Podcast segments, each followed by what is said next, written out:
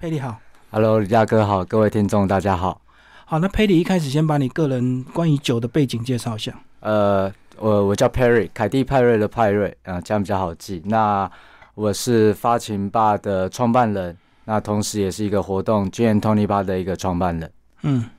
你是怎么样喝酒喝到琴酒，然后就一次喜爱到现在，甚至创业？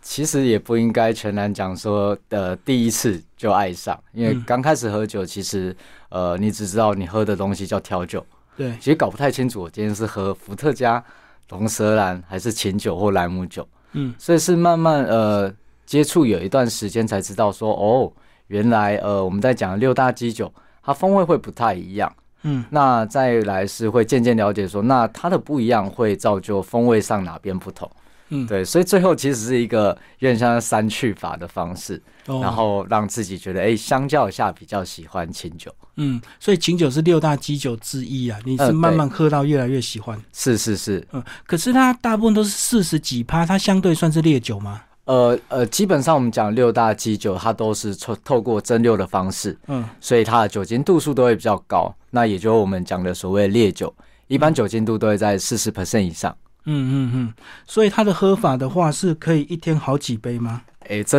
这个还可是因能人而异。这个可能就看个人酒量。那我们也 也就也也要跟各位听众提醒一下，就是开车不喝酒，喝酒不开车，然后饮酒请勿过量这样。不过它大部分都是透过鸡尾酒的这个饮品来喝的话，所以它相对它的这个基酒量都不会太多，对不对？呃，琴酒这个类别跟其他的比较起来，它的确是比较常用于做鸡尾酒调制，嗯因为威士忌其实很多场合你还是会是以纯饮的方式嗯嗯做做饮用。那比如说大家常听到 tequila，你可能会听到 tequila shot，那也其实是一个纯饮的方式饮用。可是鸡尾、呃那个琴酒的话比较特别，多半的话都是用来调制成鸡尾酒之后再做饮用。嗯，所以这样讲是不是女生爱喝比较多？她比较不会那么烈。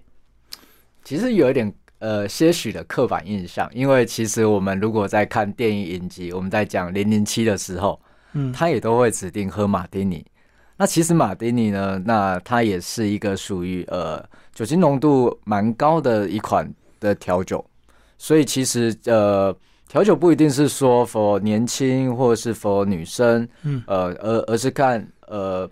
个人的饮用习惯跟喜好，都可以做出不同的展现。嗯嗯嗯，好，那琴酒到底怎么发展到最后，它跟通灵水它的绑的这么密切？这它的发源其实这这故事有有一点有趣，我相信呃，可能现场有一些听众或爸爸妈妈，有时候小小朋友他会挑食，所以他们会试着把他不讨厌的东西切成很小块的方式，然后去隐藏在他其他食物里哦面，。看不出形状，比如说青菜切得很哎碎一样，对对对，或者是常听到像红萝卜那个概念。嗯那早期奎宁的话，它是用来治病、治疗疟疾的这个部分，但因为它本身是取自于树皮，嗯所以它那苦味非常非常重。所以像我们小时候有时候吃那个中药啊，它最后都会附一个鲜渣糖。嗯嗯好，那同样的概念，那这这么苦的东西很难以下咽，所以它加了一点酸，加了一点甜之后，那时候呃，英国的很多军官跟士兵，他们很喜欢喝酒，嗯，所以就有人灵机一动，加了加了一点糖，加了一点酸之后，也加了一点酒，嗯，所以把他们每日很像是呃健康的呃饮用配给，忽然变成了一杯传世的经典调酒。这个就跟现在很多饮品，这个呃，如果是甜食的这个饮品的话，你想要喝的健康，你就会加点益生菌，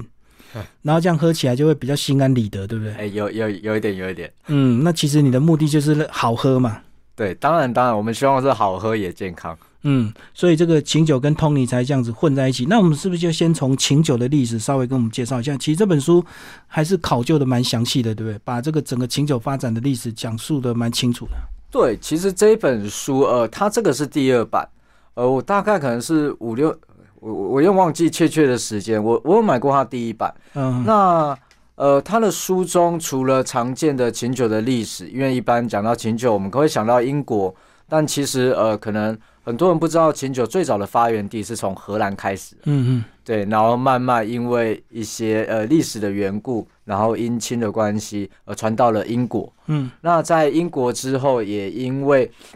一些法令的禁止，然后以及美国市场慢慢打开之后，然后在美国呃发扬光大，因为嗯其实美国算是呃运运调酒文化呃非常非常重要的的一个国家。嗯，然后在美国发扬光大是因为人口吗？还是土地的比例关系啊？呃，他有经历一个时段叫禁酒令的的的时期，哦对，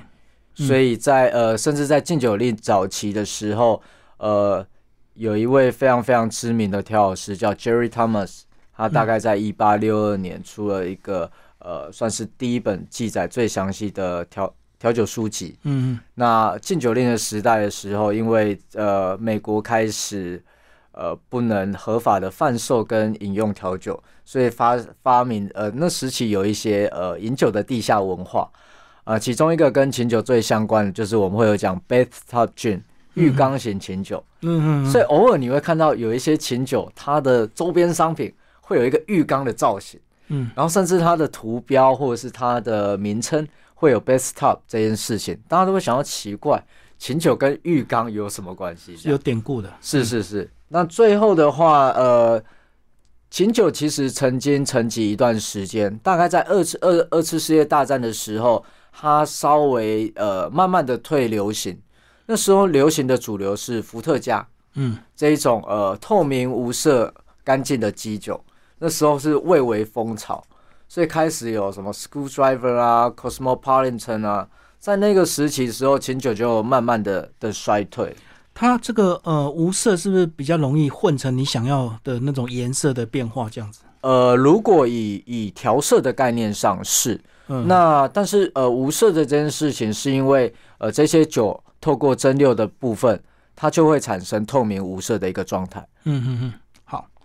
那另外呢，通灵水的刚也稍微点到一下，就是它跟奎宁是有关系的，对不对？是是从是奎宁这个有这个疗效之后，才慢慢演变出来的，是是不是？先把奎宁怎么样去被发现，稍微讲一下。奎宁这个呃，它最早是在秘鲁那边，那那时候呃欧洲的很多的强权，他们开始大航海时代，嗯那去探险的同时，也开始去呃有一些海外的殖民地，那也会去把当地的一些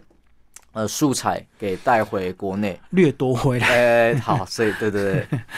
那那时候当然我们常听到就是所谓的水土不服，对所以有时候当你到新的国家，它当地的状态，呃，很容易会造成你会得到一些属于当地的疾病。嗯，那那时候疟疾是其中一种，嗯，所以其中呃一个呃伯爵夫人，那她就呃身中疟疾，那怎么办？她随随行的传医对这个病，她也可能呃不熟悉，不熟悉，所以就会求助于当地。那当地的话，呃，又属于比较像是巫医系列的，嗯。嗯那他就是透过了金鸡纳树皮，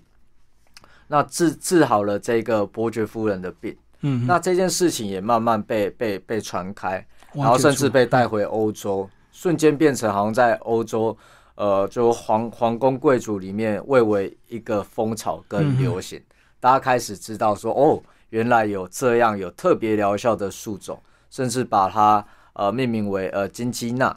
呃 c i n c h n a 然后甚甚至有一些所谓的别名，比如说它是呃治我们发烧讲 fever，然后讲这是治疗 fever 的的的树，所以叫 fever tree，有有类似这样的典故跟由来。嗯嗯，那后来是因为很难喝，才慢慢调理，对不对？对对对，嗯嗯， 因为那个实在是如果单吃的话，真的太苦了，有点难以下咽，所以大家要想说怎样让它好入喉一点。所以它喝起来是像汽水嘛，因为我看加了很多碳水化合物啊。呃，应应该讲我们在听到通灵，可可能常听到一个就是琴通灵嘛，嗯不然就是在可能卖场你会看到它写呃通灵汽水。嗯嗯，只是说大家觉得，哎、这个汽水那个味道好像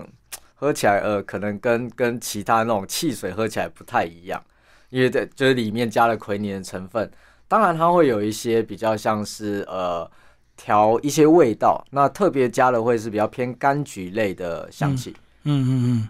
所以有点像香草汽水。 哎，香草汽水可能更香一点。嗯，好，那介绍这两个主要部分之后，其实里面也介绍蛮多这个世界各地这个比较有名的琴酒。你要不要推荐几样你比较个人比较喜欢的？呃，其实呃，琴酒在呃一九九九年跟两千年之后，那有有两个比较瞩目的牌子，开始就是让琴酒又再再度的复兴。嗯，那呃，现在二十一世纪，大概大概近几年，琴酒在在世界各地都是呃不断的发光发热。嗯那这些新式琴酒很好玩的是，他们会强调在地素材，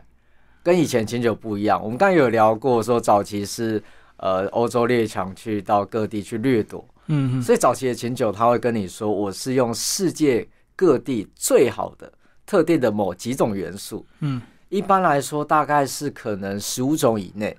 所以早期的琴酒，比如说再找个十年、二十年，我们再看到琴酒品牌，其实就没有那么多。嗯而且即便它包装不太一样，比如说从卫兵到蓝色瓶身到绿色瓶身，它可能风味上纯饮的差异度不会到那么大。嗯可是嗯现在琴酒非常非常好玩的是，它它的差异度、辨别度非常之大。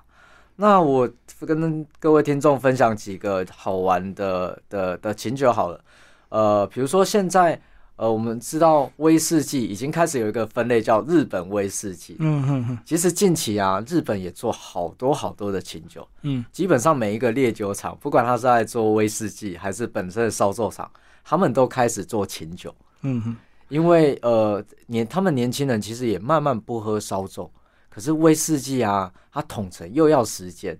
所以那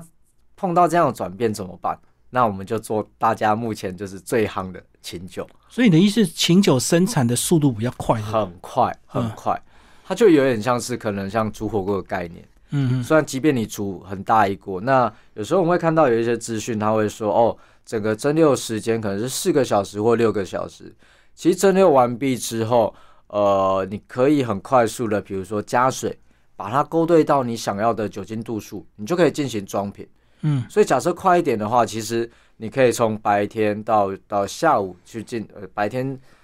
收集物料浸泡，然后下午开火蒸馏，然后可能傍晚装瓶，你就可以可以做销售，哇，这么快啊！很快嗯很快。所以你说，呃，它少了这个封存或者是这个呃制窑的制在这个地下室的一个时间，是大概什么样的酒是需要这样子的？呃，一般如果这样，呃，我们讲二分法好了，我们有时候会讲 white spirit 或 brown spirit，就有点像是用颜色去分嗯白色烈酒跟棕色烈酒。嗯嗯嗯那像威士忌啊，呃，干邑白兰地啊这种，我们就是属于棕色烈酒。嗯嗯，那一般它的颜色就会来自于放到橡木桶，哦，那橡木桶会慢慢赋予它一些风味跟颜色。嗯那我们常在喝，比如说这种棕色烈酒的时候，也会讲到时间对于酒的重要性，嗯，对，就感觉放越久，好像橡木桶影响越多，然后会赋予它更丰富，然后更醇厚、更有深度的的味道。可是相较白色烈酒的话，其实蒸馏出来就是看你后续要不要做一个简单的制成，也许调整呃酒精度，也许呃加一点糖分，也许透过简单的浸泡，其实就可以装瓶。哦，嗯变化一些风味就对了，是是所嗯以是，它很快速。相较下，所以你刚刚讲，它是后来是因为有所谓的一些在地化之后，它的品牌跟种类才大量的暴增，就对了，大量的暴增就。每一个国家都会凸显它的特色。基本上，呃，之前有一我有看过有一篇新闻，他说基本上每一天都有一款新的清酒在哦世上诞生。好，那重点台湾有没有自己的琴酒品牌？哎、好玩了，有，嗯而且在在呃，从去年年底到今年初，然后我们也间接听到一些消息，所以可预期的，在接下来的几年，应该会有越来越多呃台湾的酒厂呃质量的琴酒，然后以及呃不同风味琴酒的的产品线，慢慢跟呃各嗯各位 say hi。所以这样讲，它的技术难度并不会太高，然呃，后又容易又没有保存的问题。技术难度其实也不应，我觉得也不会这样说。呃，它技术难度降低的的同时，或是某些原因，是因为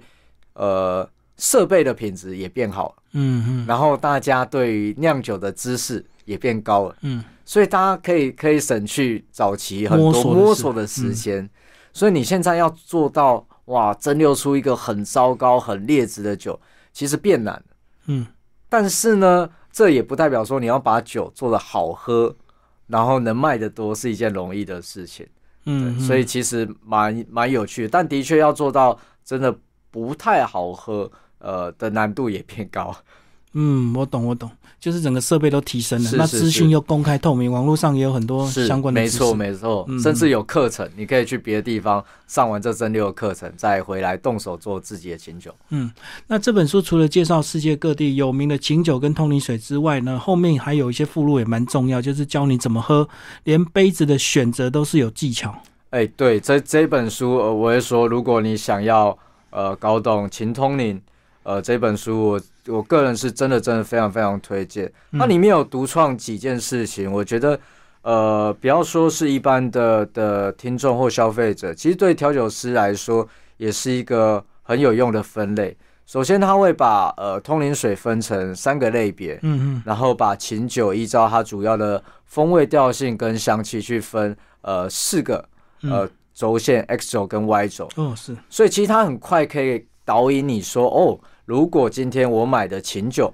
是这样的风味调性的话，我会适合比较搭配哪一种类型的通灵水，嗯所以可以去降低大家在在在做尝试的时候，呃，没有那么大的一个情况，因为毕竟。呃，可能不是每一个酒吧或是呃消费者，像我们可能就是有很多种通灵水，嗯可以直接做实验。对，那那其实我我们在做的时候，其实会很明显发现到，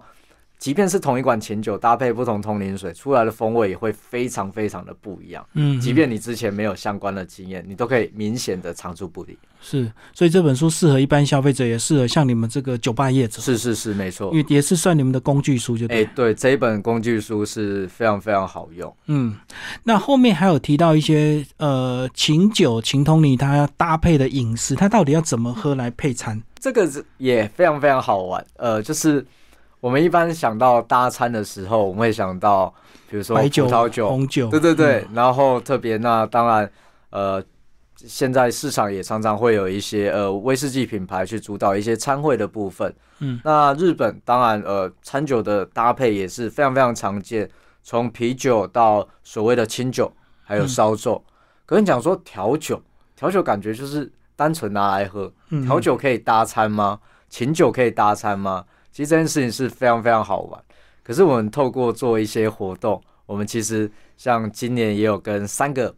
呃非常非常知名的餐厅，然后我们搭配了三组呃调酒团队。嗯，我们在二十号会是在山南，嗯然后它会搭配影城、小城外，嗯两个都有一个日式的底子。山南早期是呃 m o o m a 的 sous chef 出来开的，但是他们想要提供一个不要那么拘谨的的用餐环境，嗯所以他们是呃 fine dining 的的精致度，但它是想要呈现一个比较 casual、比较轻松可以吃的日式居酒屋风格。那呃，第二场会是在四月二十一号，是大三元酒楼跟台南的 TCRC、嗯两个非常非常有台湾意象或者是中式的饮食，然后又吃的是桌菜，因为特别是中式的餐点搭琴酒这件事情，对于我想对于各位听众应该会更为文化冲啊冲击，冲击性会来的更大。嗯，应该要放台啤，对对对，这都觉得哎、诶这可以搭吗？嗯嗯对，然后我们第三场是在四月二十二号，Impromptu by Polly，然后乘以台南呃的 Moon Rock，OK，、所以其实是不同类型的餐饮，然后来用使用琴酒嗯来做一个搭餐的选择。所以它还是有很多新的尝试跟可能，就对。是因为琴酒的琴酒的风味的可能性非常非常的多元，因为它有点像是煮火锅。OK，它呃琴琴酒它只讲两件事情。嗯就是说，好，我们大家打勾勾，我们先要做琴酒。第一个是我要是烈酒，嗯也就是说，像我们常听到威士忌是烈酒，高粱是烈酒，烧酒是烈酒。我们讲经过蒸馏的方式，嗯得到高酒精度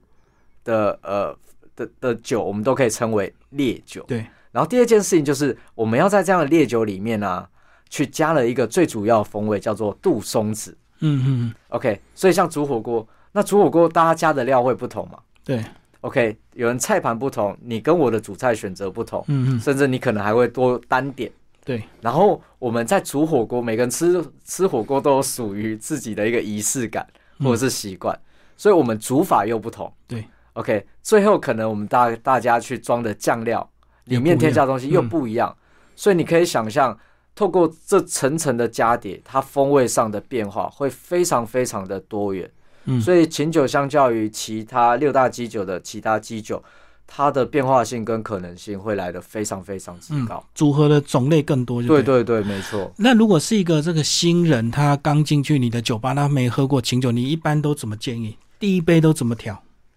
呃，第一杯我们一定会推荐 Gin Tonic，那嗯原因是 Gin Tonic 是一款非常非常轻松易饮，就是不管你是很常在喝调酒的，以及你根本没喝过调酒，嗯，它的接受度都会是非常非常高。大众口味，呃，是，甚至其实很多很多调酒师，他私底下他可能也不会喝什么太复杂的的调酒，像这种很纯粹，比如说像呃 whisky highball、gin tonic，都会是一个调酒师很常去做的的一个选择。嗯而且在这个选择的时候，他可以很容易去尝到哦，当我今天选用的琴酒的品牌不同，它的差异度会马上可以很快的鉴别。嗯有一点像是我们假设我们去渔港去挑新鲜的鱼，嗯既然都已经是新鲜的鱼，你大概也不会去做红烧跟糖醋这样的料理手法，我懂，因为过多的调味会把它的本质遮盖住。嗯，所以以相较之下，我会比喻说君通你可能也许就有点像做清蒸，所以你还是可以明显的去尝到，也许它的肉质，然后也许它鲜甜的一些滋味，所以君通你是一个蛮好的选择。嗯，那它比例就是大概像书这样子，一比四加一对冰块这样子嘛。呃，其其实比例这件事情有有很多呃不同的探讨。那有一些通灵水品牌，它会强调是一比三、嗯嗯然后也有一些会做到一比四。但呃，我我我们有综合去比较，甚至去做试验。其实我们在呃在我们发情吧，我们自己的店里，呃，我们会做的比例大概是一比二点五。嗯，嗯那也不是多一个小数点，看起来好像比较厉害，或听起来比较比较酷的原因。那我们呃之所以这样做的原因是，它有点像是呃算数学，多数的烈酒会大概是四十 percent。对，其实那个那个切整数是因为有一些国家它计算那个税率好计算整数，嗯，好就是好四算十帕。对对对，好，那四十趴大家可以想，假设我今天做的比例叫一比三，一份的琴酒，三份的通灵水。嗯，所以我四十 percent 的酒精度会瞬间变只剩十 percent，、嗯这中间还不考虑说我里面有冰块，冰哦块我也要冰镇，所以它会慢慢释出水分，嗯嗯，所以代表它酒精度还会再往下更一点。低。嗯对，那那我主要的最主要的风味来源两个嘛，一个是琴酒，一个是通灵水。嗯，可是当我一比三的比例的时候，其实我酒精度可能在我喝第一口的时候，大概就只剩八 percent 或是九 percent，然后接着随着我们边聊天边喝的时候，它会一直往越下走。来越低，因为冰块在融化。对，所以也就代表说，你能体验到的那个风味曲线，会是在它已经比较弱的时候，往微弱的方向走。嗯但是我做一比二点五的时候，它大概会停留在可能十一、十二 percent，比较靠近一个葡萄酒的一嗯个状态，慢慢往啤酒的方向走。所以在你可以光想象那个画面，在整个品饮的过程中，它的变化曲线会来得更多元、更大。我懂，这个就好像喝手摇杯一样。这个手摇杯有时候你，如果你喝含糖的话，有时候它冰块会加很多，它就是要你慢慢喝，喝到啊对对味道对对越来越刚好。那如果你喝太急的话，你就会觉得太甜，嗯对不对对？对对对，因为冰块完全还没融化。是是是好，我最后想要请佩里介绍这个呃风味象限图，我觉得这个是蛮重要，也是蛮好的一个参考指标。如果你想要怎么配的话，好它，有一些 S O Y 轴的一个这个比例。这就是我们刚才刚才在讲的，就是这本书它有把琴酒嗯去透过一个上线的方式来做分类。那在大家的左侧的话，我会是比较呃香料，然后然后它的风味可能复杂度会来的比较高。对，那比较右侧的话，它会是比较强调甜甜味的部分，嗯嗯也许是欧汤菌这种类型。那 Y 轴的话，它的底下会是比较花香花香系的琴酒，因为现在很多琴酒也有用花的素材。嗯嗯那上方的话， 就是常见的柑橘这样的调性。嗯嗯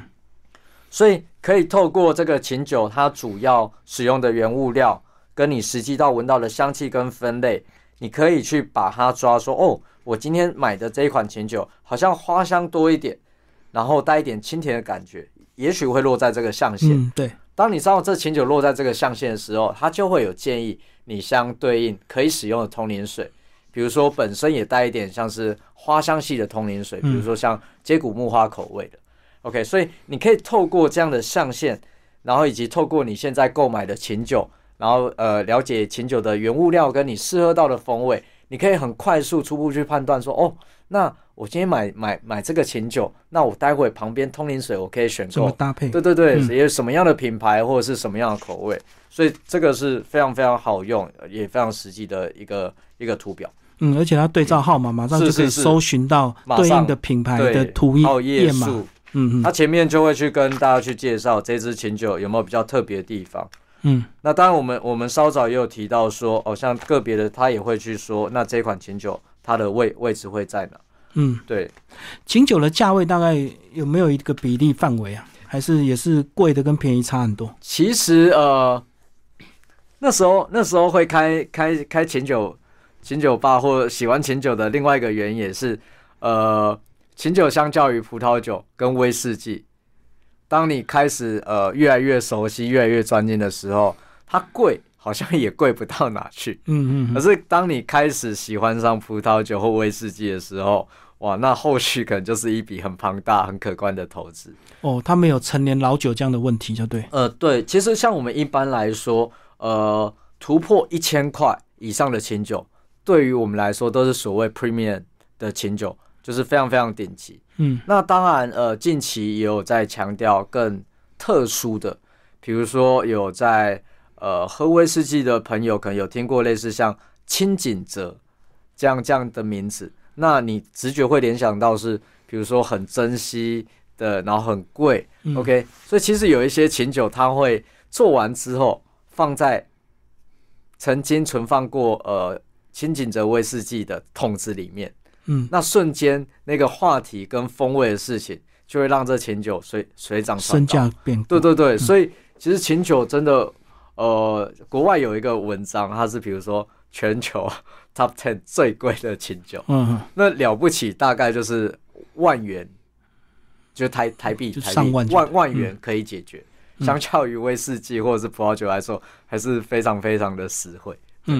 好，最后佩里讲一下，因为你自己也开业哈，你在客人进来的时候，你会不会依照他的面相去判断，帮他做一些适合的调酒？这个如果我之后去学一下面相学的话，可能会。嗯我们现在的方式是比较直觉，因为呃，琴酒对于一般消费者来说都很陌生，嗯，对啊、不像威士忌，其实有一些广告打很凶，嗯嗯那甚至威士忌上面有标年份，就是会有一个数字跟有一个品牌印象，对去引导你好像选什么会代就是表什么品味自己更有品味或嗯更懂。可因为琴酒对于大家来说其实都看不陌出生来，，嗯我们会说琴酒很像可以喝的香水。嗯那同时琴酒的瓶子也都很漂亮，所以整个摆在那边，大家有时候是挑瓶子，他我说哦那挑瓶好颜漂色亮，是吧？颜对色对漂对亮，，嗯他会乍看就哇好漂亮，嗯然后说没关系，反正都不认识对吧？他说嗯对，那好，那我挑几个味道，就跟买香水一样，你用闻的，闻那个试香纸，嗯嗯，你的鼻子会很直觉告诉你你喜欢哪香气。其实，在你做选择的时候，其实你根本不知道说，哎，这个品牌是什么品牌，这个跟那个哪一个贵五十块，哪一个贵一百块，其实你是不知道。所以我觉得那时候反而是很好的消费者的体验，而且他可以很顺从自己的想法去做选择。嗯嗯嗯嗯，所以一般就是透过聊天，然后再直觉判断就对。对对对，嗯，比较没有一个基准。其实应该说，我们是提供它一个机制。基准的话，我们会说你有没有比较喜欢呃柑橘、莓果或草本，会有一个大的分类，然后让消费者去去讲。那我们去选择有这样特性的几个品牌，那让消费者透过呃闻的这这个体验去做最后的选择。嗯，好，今天非常谢谢佩里为大家介绍这本书哦，《请通你鸡尾酒完美调配全书》，然后积木文化出版，谢谢。